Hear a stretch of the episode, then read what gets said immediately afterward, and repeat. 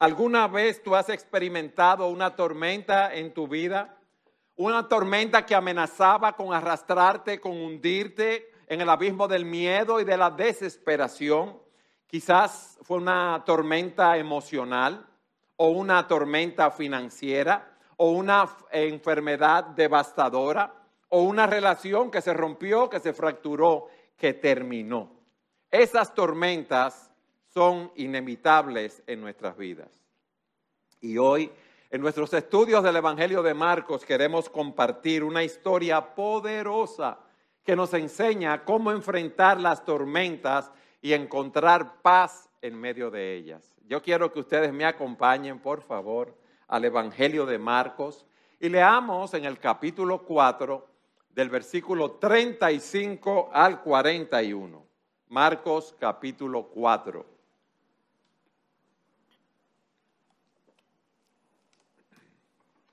Dice así la palabra de Dios. Ese mismo día, caída ya la tarde, Jesús les dijo, pasemos al otro lado. Despidiendo a la multitud, lo llevaron con ellos en la barca como estaba, y había otras barcas con él. Versículo 37. Pero se levantó una violenta tempestad y las olas se lanzaban sobre la barca de tal manera que ya la barca se llenaba de agua. Jesús estaba en la popa, durmiendo sobre una almohadilla. Entonces lo despertaron y le dijeron, Maestro, ¿no te importa que perezcamos? Jesús se levantó, reprendió al viento y dijo al mar, cálmate, soségate. Y el viento cesó y sobrevino una gran calma. Entonces les dijo, ¿por qué están atemorizados? Como no tienen fe. Y se llenaron de gran temor y se decían unos a otros, ¿quién pues es este que aún el viento y el mar le obedecen? A mí me gustaría que extrajéramos varias lecciones de este pasaje en el día de hoy, el versículo 25. Ese mismo día, caída ya la tarde, Jesús les dijo, pasemos al otro lado. Eso había sido un día muy ocupado para el Señor Jesucristo. Recuerden que él había predicado a las multitudes, había predicado la parábola del sembrador, la parábola de la lámpara que debe iluminar, como vimos la semana pasada, la semilla que crece bajo la tierra y nosotros no sabemos cómo crece y también la semilla, la parábola de la semilla de mostaza. Imagínense lo agotador que tiene que haber sido eso para el Señor emocionalmente, estar trabajando, predicando el Evangelio, recibiendo a tantas personas y habiendo también tanta oposición. Muchas personas estaban a su alrededor, los discípulos estaban con él, y todas esas otras personas que lo estaban siguiendo, que salían de diferentes poblados para escucharlo hablar. Y el Señor les dice, pasemos al otro lado. Ellos tenían frente a sí a un lago y le dice, vamos al otro lado del lago. Es el lago de Genezaret. Es un lago que tiene 20 kilómetros de largo, como por 11 o 12 kilómetros de ancho y tiene una profundidad de alrededor de 46 metros, pero está a 230 metros por debajo del nivel del mar. Es eh, de los más bajos, la, la masa de agua más baja del planeta. Allí Jesús ha realizado diferentes milagros en ese lugar ha enfrentado a los fariseos, ha enseñado sobre el reino de Dios en el lugar donde estaban, repito, y la multitud estaba allí. Imagínense cómo él estaba ya cansado de un día de trabajo, de la presión espiritual, de la presión emocional, y le dice a los discípulos, vamos al otro lado del lago. Y yo quiero que hagamos una reflexión breve ¿De qué significaría eso para nosotros? Vamos al otro lado del lago. Como hemos leído, los discípulos están a punto de ser puestos a prueba. Ellos no lo saben, pero hay una tormenta que se acerca. En este lado donde ellos están con el Señor Azul acompañándolo, ellos se sienten bien, se sienten seguros, pero en el otro lado las cosas se van a poner difíciles. Y hoy quizás en este lado tú estás disfrutando de prosperidad económica, pero mañana quizás estés en el otro lado, en escasez y con problemas financieros. Y la pregunta que debemos hacernos es cómo tú y yo vamos a responder cuando nuestra fe es puesta a prueba. En este lado podemos estar confiados en nuestras relaciones con nuestros amigos, familiares, cónyuges, compañeros de trabajo, pero en el otro lado quizás vamos a experimentar la traición y el desengaño. Hoy en este lado quizás tenemos estabilidad en nuestros trabajos, pero en el otro lado mañana podemos perder el empleo. Hoy hay armonía en este lado en tu familia, pero quizás mañana en el otro lado haya conflicto y discordia. Quizás tú estás ahora en, este lado, y se lo digo a los jóvenes, se lo digo a los adolescentes, llenos de salud y llenos de vitalidad. Pero es seguro que vamos a pasar al otro lado, donde envejeceremos y nos pondremos más frágiles. ¿Cuál es el punto que yo quiero explicarles con esto?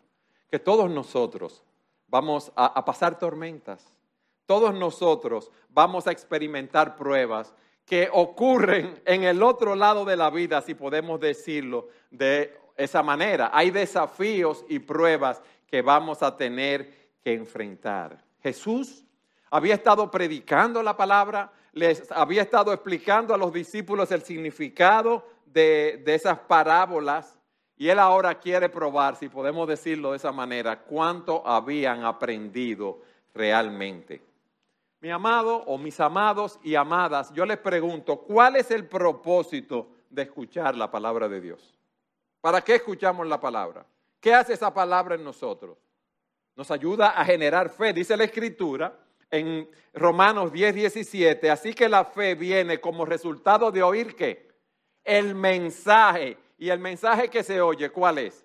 La palabra de Cristo. O sea que la fe viene por escuchar la palabra, por comprender ese mensaje del Evangelio. Nosotros escuchamos la palabra, permitimos que esa palabra cale en nuestros corazones, en nuestras mentes. Esa palabra nos fortalece y cuando vienen esas tormentas, esa palabra que tenemos en nuestros corazones nos ayuda a enfrentar todas esas situaciones. Entonces, lo primero que vemos en este, vemos en este versículo es que las tormentas son pruebas, pero también son oportunidades, óyeme bien, para demostrar nuestra confianza en Dios. En segundo lugar, las tormentas muchas veces pueden ser predecibles, pero hay otras que son sorpresivas en su aparición. Es como Luis nos decía esta mañana, Tú tienes una siembra, viene una tormenta que dicen que va a pasar por donde tú, donde tú tienes la siembra. Bueno, ya tú sabes que vas a tener problemas. Y el Señor aquí se nos dice que ellos despidieron a la multitud, llevaron al Señor en una barca, que había otras barcas, pero, pero se levantó una violenta tempestad y las olas se lanzaban sobre la barca de tal manera que ya la barca se llenaba de agua. Como dije, este lago, que le dicen el mar también, está por debajo del nivel del mar, tiene montes arriba. Aquí el aire es más caliente, en el monte arriba, donde están los picos que pueden estar fríos o nevados, baja ese aire frío y cuando se junta con el aire caliente, eso produce un viento huracanado, algo que es muy difícil de, de predecir y los discípulos estaban en ese momento eh, experimentando esa situación, esa tormenta. Y en, hablando de este texto en Mateo capítulo 8, eh, versículo 24, se, utiliza la, la, palabra que fue una tormenta violenta y la palabra que se utiliza allí es la palabra terremoto. Para Mateo, cuando habló de estas eh, experiencias, es como si el mar estuviera temblando. ¿Sabía el Señor que esa tormenta venía? Sí, porque el Señor es soberano, el Señor está en control de todas las cosas. Pero esa tormenta vino de repente. En un momento en nuestras vidas, las cosas pueden ir muy bien, como yo decía, pero de repente te encuentras en el ojo de una tormenta. Perdón. Puede llegar una llamada telefónica para darte una noticia sumamente triste. Puede ser que visitaste al médico y te hicieron unos análisis y el resultado no es lo que tú estabas esperando. Te pueden decir, mira, tú tienes un cáncer en tal lugar del cuerpo, un cáncer en el páncreas, te queda poco tiempo de vida.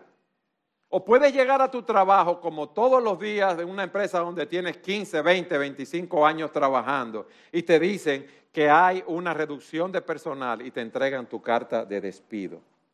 Y ya tú sabes que no tienes la facilidad por tu edad de conseguir otro empleo. Y tú sabes que la liquidación, las prestaciones que te van a entregar, quizás te alcancen para ocho meses, siete meses, un año. Un día tú descubres, como decíamos, que tu cónyuge te ha sido infiel, que tiene una relación con otra persona, que te pide el divorcio y esa vida, e, esa familia que tú habías levantado, se va a pique, como decimos nosotros, y tienes que enfrentar la vida de una manera diferente. Todas esas cosas que yo digo son ejemplos, pero cada uno de nosotros los ha experimentado de una manera muy particular. Dios no trata de engañarnos con esta realidad. Él no lo oculta, sino que Él habla de manera clara y directa acerca de las tormentas. Y eso lo vemos a través de todas las escrituras. Job dice, pero la gente nace para tener problemas tan cierto como que las chispas vuelan al fuego. Qué frágil es el ser humano, dice él. Qué breve es la vida tan llena de dificultades. Dice la escritura, la persona íntegra enfrenta muchas dificultades, pero el Señor llega al rescate en cada ocasión. Señor Jesucristo nos dice, les he dicho todo lo anterior para que en mí tengan paz. Aquí en el mundo tendrán muchas pruebas, muchas tristezas, pero anímense porque yo he vencido al mundo. O sea, que si tú quieres tener una vida libre de estrés o estrés free, olvídate de eso. Si tú crees que el dinero te va a dar la seguridad, olvídate de eso. No hay nada que nos dé seguridad, como vamos a ver, solamente nuestro Señor Jesucristo. Las tormentas de la vida, hemos dicho, son una realidad, llegan de repente, ponen a prueba y revelan lo que hay en nuestros corazones, revelan nuestra fe. Y eso nos lleva a nuestro tercer, punto. Esas tormentas, oígame bien, pueden llevarnos a dudar y a cuestionar a Dios. Miren el versículo 38, lo que dice aquí. Jesús estaba en la popa, o sea, en la parte detrás de la barca, durmiendo sobre una almohadilla. Entonces lo despertaron y le dijeron, maestro, ¿no te importa que perezcamos? Imagínense esa tormenta. El mar está temblando como si fuera un terremoto. Vientos huracanados que se han creado por el aire frío que ha entrado en contacto por el aire caliente. Vientos que llegan de todas partes. Olas que se levantan y chocan contra el barco. Y dice aquí que esa barca se estaba llenando de agua. Los apóstoles, recuerden que muchos de ellos eran marineros y conocían esas aguas. Ellos conocían esas tormentas. Ellos conocían ese tipo de problemas. Eran pescadores y navegadores experimentados. Y aquí se nos dice que ellos estaban dando gritos desesperadamente, llenos de pánico. ¿Por qué? Porque sabían que si esa tormenta seguía así, era inminente que ellos iban a morir. Y la pregunta es, ¿dónde estaba el Señor Jesucristo? Durmiendo en la parte trasera del bote, sobre un cojín, sobre una almohada. ¿Qué vemos aquí? Bueno, la humanidad de nuestro Señor. Él estaba agotado por todo lo que hemos visto que él había estado haciendo todos esos días. Y está tan cansado y tan dormido que ni aún la tormenta lo puede despertar. ¿Por qué? Porque estaba completamente exhausto. Ahora, ustedes se imaginan, esa barca sube y baja con las olas, sube, boom, y cae de golpe. Se estaban mojando, medio lleno de agua, y él durmiendo plácidamente. ¿Por qué? Porque él estaba cansado. Yo me imagino esa escena, todos nosotros hemos visto escenas de barcos en medio de tormentas, cómo eso se manifiesta. El Señor estaba durmiendo y se iba a despertar porque Él tenía un propósito con todo eso que estaba sucediendo. Pero miren lo que dice la palabra. Entonces lo despertaron y le dijeron, maestro, no te importa de que perezcamos. Había pánico ahí, pánico de parte de ellos. Y comentando ese pasaje, dice el, el comentarista Guillermo Hendrickson, maestro, no te importa que perezcamos eso es una crítica contundente hacia Jesús en ese momento, como si ellos pensaran que al maestro no le importaba lo que a ellos le estaba sucediendo. Dice Hendrickson, la idea que nos da el texto es que se lo dijeron no con suavidad, no con diplomacia, no fue, maestro, nos estamos muriendo, no. Maestro, nos vamos a morir, maestro, nos vamos a ahogar. No te da cuidado lo que está pasando aquí. Y es como él dice, tú tienes tan poco aprecio por nosotros. Mira lo que yo estoy pasando y tú no vienes al rescate. Estamos enfrentando la muerte y cómo tú puedes estar durmiendo. No te preocupa que seamos engullidos por este mar que está tan violento. ¿Cuántas veces nos hemos visto así? ¿Y dónde está Dios en todo lo que me está pasando? ¿Y, y qué va a suceder? pero Dios me ha abandonado en mi situación, en mi enfermedad o con mi familia. Dios me ha abandonado cuando yo he perdido un ser querido, cuando la situación económica se aprieta, cuando la salud se deteriora, cuando el matrimonio se está desmoronando. Eso es lo que nosotros pensamos. Las tormentas de la vida pueden llevarnos a dudar de Dios y a cuestionarlo. Pero, en cuarto lugar, debemos aprender otra lección. Las tormentas nos dan la oportunidad de conocer a Dios más íntimamente. Versículo 19. Jesús se levantó y reprendió al viento y dijo al mar, cálmate, cállate, guarda silencio. Esa es la, idea que nos da en el original. Sosiégate y el viento cesó y sobrevino una gran calma. ¿Quién era que estaba hablando ahí? Dios estaba hablando. Ahí vemos la divinidad de Cristo. Ese Dios que dijo en Génesis, júntense en un lugar las aguas que están debajo de los cielos y que aparezca lo seco. Y así fue. Dios llamó a lo seco tierra y al conjunto de las aguas llamó mares. Y Dios vio que era bueno como dice Juan 1.3. Todas las cosas fueron hechas por medio de Él y sin Él nada de lo que ha sido hecho fue hecho. Él creó todas las cosas. Ese creador estaba ahí en la barca con ellos. Y Él usó su palabra para dar una orden y todo se calmó. ¿Tú sabes lo que eso significa?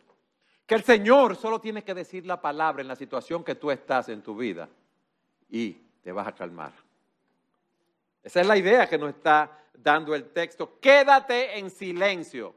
No hagas ruido. Sosiégate. Esa palabra sosiégate. Ustedes han visto cuando le ponen un bozal a un animal para que haga silencio, para que no abra la boca. Eso fue lo que el Señor hizo con los mares, con los vientos, con el huracán en ese momento. Sosiégate. Quédate en silencio, tranquilo. Y dice aquí la palabra que sobrevino una gran calma. Ese gran es la palabra mega, es la palabra grandioso, es la palabra grande. Ese mar que estaba rugiendo, ahora estaba completamente tranquilo. Ese mar era como un plato, como decimos nosotros, como un espejo en ese momento. No fue que las olas y los vientos desaparecieron poco a poco. No, el Señor dijo la palabra y fue. Vino el, silencio y vino el sosiego. El Señor acababa de demostrar su autoridad sobre la naturaleza. Yo te quiero decir algo. Yo no sé cuál es tu situación. Quizás estás aquí con una sonrisa. Quizás no aparenta que estás pasando nada. Pero como hemos, visto, todos nosotros atravesamos tormentas. En vez de tú estar peleando y renegando contra Dios porque las cosas no salen como tú quieres o porque Dios no te ha dado lo que tú querías que te diera, es mejor que tú veas más claramente quién es Él. Que aprendas en medio de esta situación quién es Dios y su cuidado por ti. Eso es lo que Jesús quiere enseñarles a ellos en medio de las tormentas. Que podían confiar en Él aún en las situaciones más desesperadas de sus vidas. Yo quiero que ustedes me acompañen a Hebreos capítulo 13 y leamos a partir del versículo 5.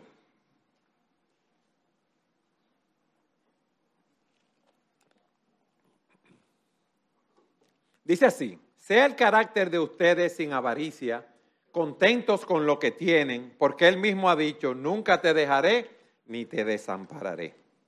De manera que podemos decir confiadamente, el Señor es el que me ayuda, no temeré. ¿Qué podrá hacerme el hombre?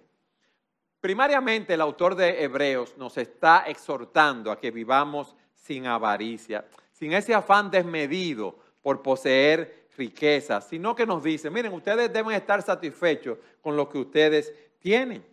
Y luego cita una promesa del Antiguo Testamento donde el Señor dice, no te dejaré ni te desampararé. ¿Tú sabes lo que significa eso? Que el Señor siempre está con nosotros y no nos abandona. Te lo voy a repetir así despacio. Que el Señor siempre está con nosotros y no nos abandona. Y él lo que está diciendo aquí es que por esa promesa tú y yo debemos tener confianza y debemos declarar, el Señor es mi ayudador, no temeré lo que me pueda hacer el hombre. ¿Por qué? Porque yo estoy confiado en la protección y provisión de Dios para mi vida. Y no voy a temer a lo que me haga ningún hombre y no voy a temer a ninguna circunstancia adversa, adversa que se levante en mi vida.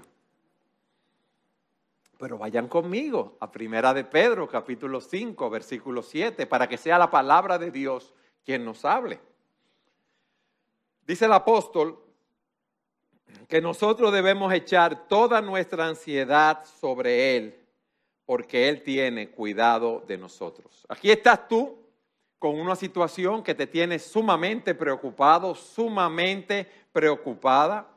Y aquí se te está diciendo, mira, confía en Dios y entrégale a Él todas tus ansiedades. Aquí nos está recordando que no debemos llevar nuestras cargas solos. ¿Por qué? Porque Dios es nuestro Padre Celestial, eso lo sabemos, y Dios se preocupa por nosotros. Y debemos poner nuestras ansiedades en sus manos, nuestra situación, nuestros temores, nuestros miedos, debemos ponerlos en sus manos, porque Él es un Dios atento y compasivo. Eso no significa que los problemas van a, desaparecer de inmediato. Esto no significa que no tenemos que hacer nuestra parte para resolver nuestra situación, pero debemos confiar en que Dios nos va a dar la fortaleza y la dirección necesaria para enfrentar y superar cualquier dificultad en nuestras vidas. Luis Felipe nos decía hoy en la clase de la providencia de Dios, nos hablaba de Romanos, Romanos 8, 38 y 39. Pablo dice, porque estoy convencido, oígame bien, convencido de que ni la muerte, ni la vida, ni los ángeles, ni principados, ni lo presente, ni lo porvenir, ni los poderes, ni lo alto, ni lo profundo. Y dice por si las moscas, ni ninguna otra cosa creada nos podrá separar del amor de Cristo. Nada ni nadie nos puede separar del amor de Cristo. Y pone una lista de todas esas circunstancias y fuerzas que podían amenazar amenazarnos a nosotros. La muerte, todos tenemos la muerte frente a nosotros y, temor. Ni la vida, ni los ángeles, ni principado, ni ninguna otra cosa creada pueden separarnos del amor de Cristo. ¿Qué nos está diciendo aquí? Que nosotros tenemos seguridad, tenemos certeza del amor de Dios por nosotros. Su amor es más grande, es más poderoso que cualquier desafío que enfrentemos. Nada ni nadie puede separarnos del amor de Cristo, ni siquiera esa tormenta que estaban ellos enfrentando. Ese es el punto. Ahora, tenemos que estar seguros que tenemos a Cristo con nosotros para enfrentar esas tormentas. Es como el, testimonio que nos dio nuestra hermana Olga esta mañana. Ella no conocía al Señor, pero vio su condición de pecadora y se arrepintió de sus pecados y confió en Cristo para salvación. Entonces las tormentas nos enseñan acerca de quién es nuestro Dios. Y en quinto lugar, las tormentas nos enseñan acerca de nosotros mismos y nuestra capacidad para enfrentar adversidades. Vayan conmigo al versículo 40.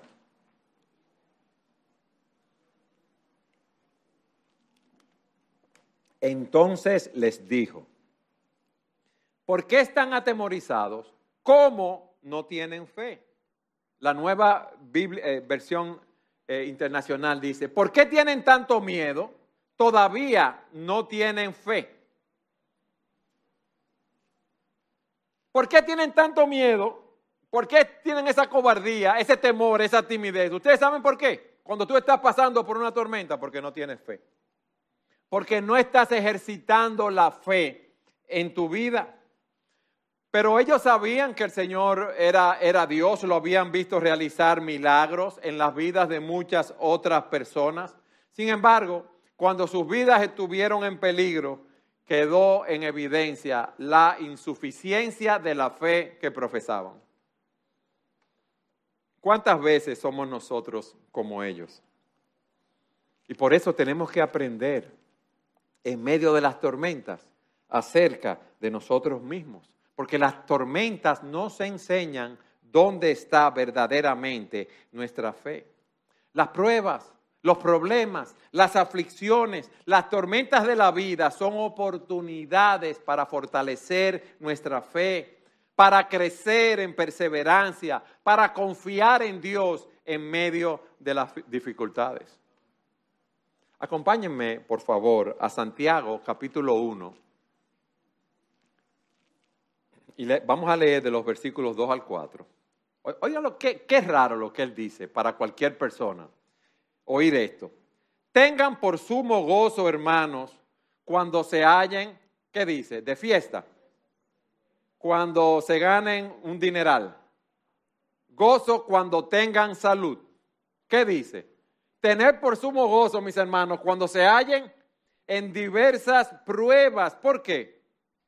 Sabiendo que la prueba de su fe produce paciencia y que la paciencia tenga su perfecto resultado para que sean perfectos incompletos sin que nada les falte.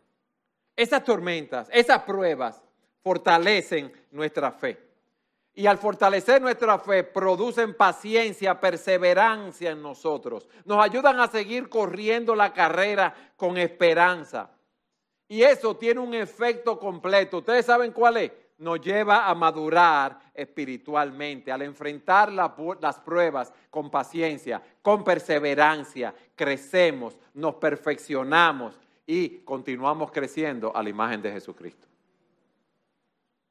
Hay problemas que a ti se te presentan hoy, que se, te presentaban quizás hace seis meses y te estuviera volviendo loco, ¿sí o no? Hay situaciones en las cuales tú antes no sabías lo que ibas a hacer y te sentías abandonado, abandonada, pero ahora en Cristo eh, has crecido, has madurado y sabes cómo enfrentarla.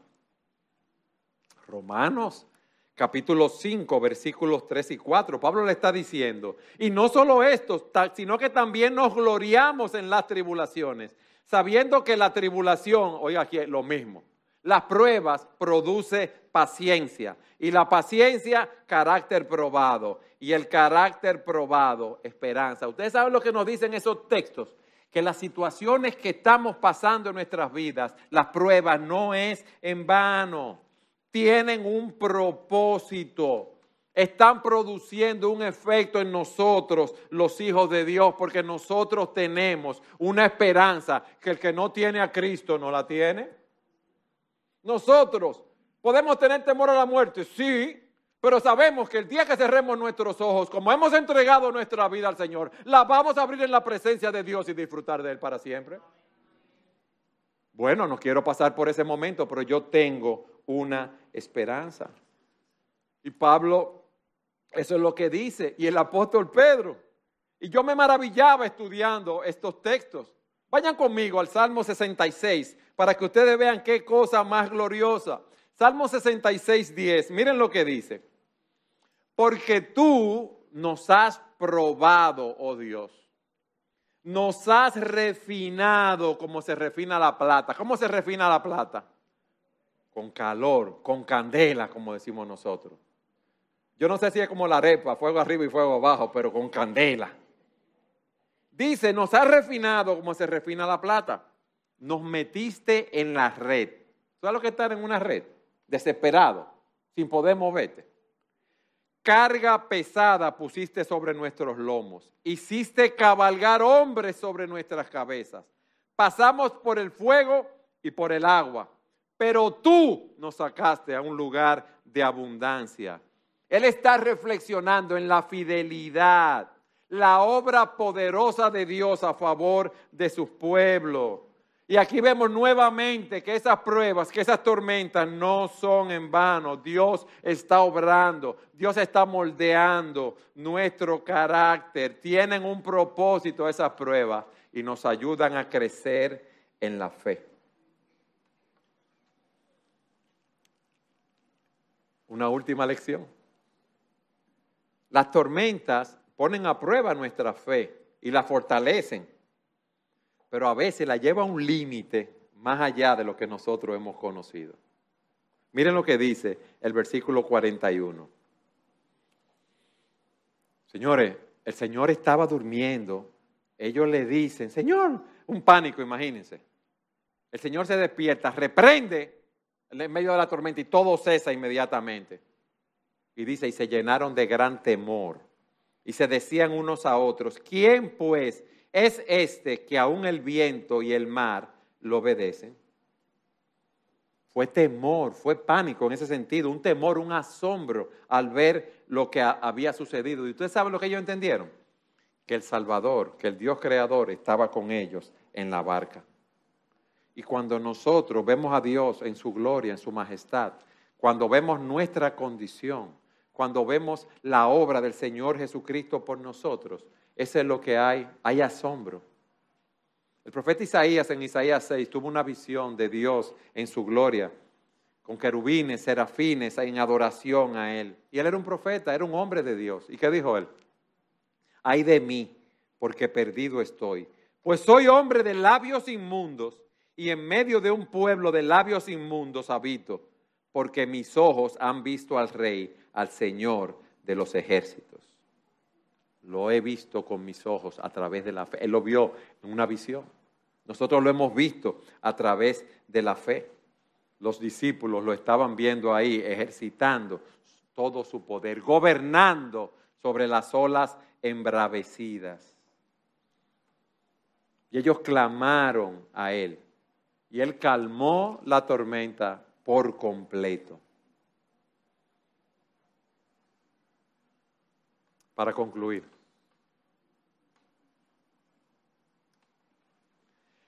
Es una realidad que todos nosotros, como hemos visto, vamos a enfrentar, estamos enfrentando, hemos enfrentado, estamos enfrentando o vamos a enfrentar esas tormentas en nuestras vidas. Pero lo importante es salir de ahí bendecidos, aprender las lecciones que Dios tiene para nosotros. Él nos ha revelado quién Él es. Él nos ha revelado quiénes somos nosotros. Hemos visto la naturaleza de las tormentas. Y quiere el Señor que esto que hemos estudiado hoy nos ayude a ver las tormentas, los problemas que se presentan como oportunidades para que Dios nos muestre quién Él es realmente, para que Dios nos muestre dónde está nuestra fe. Después de atravesar esa tormenta, los discípulos no eran los mismos. Ellos estaban llenos de asombro, de temor, un temor reverente, porque habían visto al Señor obrar más de cerca. Ese es el propósito de las tormentas.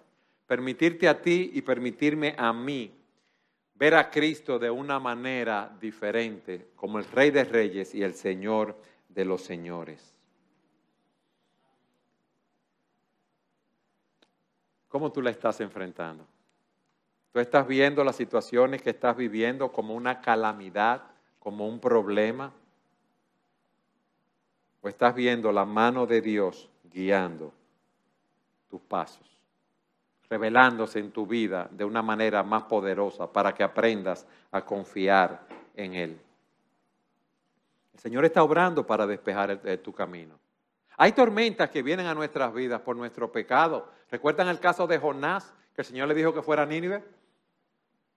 Y él se fue para Tarsis. Y cuando estaba en el barco, el Señor levantó una tormenta para hacerlo volver en sí y que cumpliera la voluntad de Dios. ¿Ese es el caso en tu vida?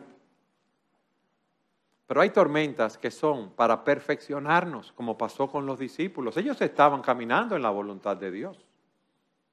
Ellos estaban con el Señor, ellos estaban sirviendo al Señor y se levantó esa tormenta. Pero hay una tormenta que es la peor de todas, que es la tormenta de la ira de Dios, que si no estamos en Cristo nos va a llevar a una condenación eterna. La ira de Dios es el enojo y el disgusto de Él hacia el pecado, hacia la injusticia en el mundo. Y si tú no estás en Cristo, vas camino a una condenación eterna, al lago de fuego que arde con fuego y azufre. Por eso Dios nos ofreció una salida y envió a Cristo como propiciación por nuestros pecados. Cristo ocupó nuestro lugar en la cruz del Calvario para que nosotros no soportáramos esa ira de Dios que cayó sobre él. De tal manera amó Dios al mundo que ha dado a su Hijo unigénito para que todo aquel que en él crea no se pierda, mas tenga vida eterna. Cuando creemos en Cristo somos salvos de la ira de Dios a través de su obra redentora. Cristo, Jesucristo, es el único nombre dado a los hombres bajo el cual podemos ser salvos. No hay otro nombre.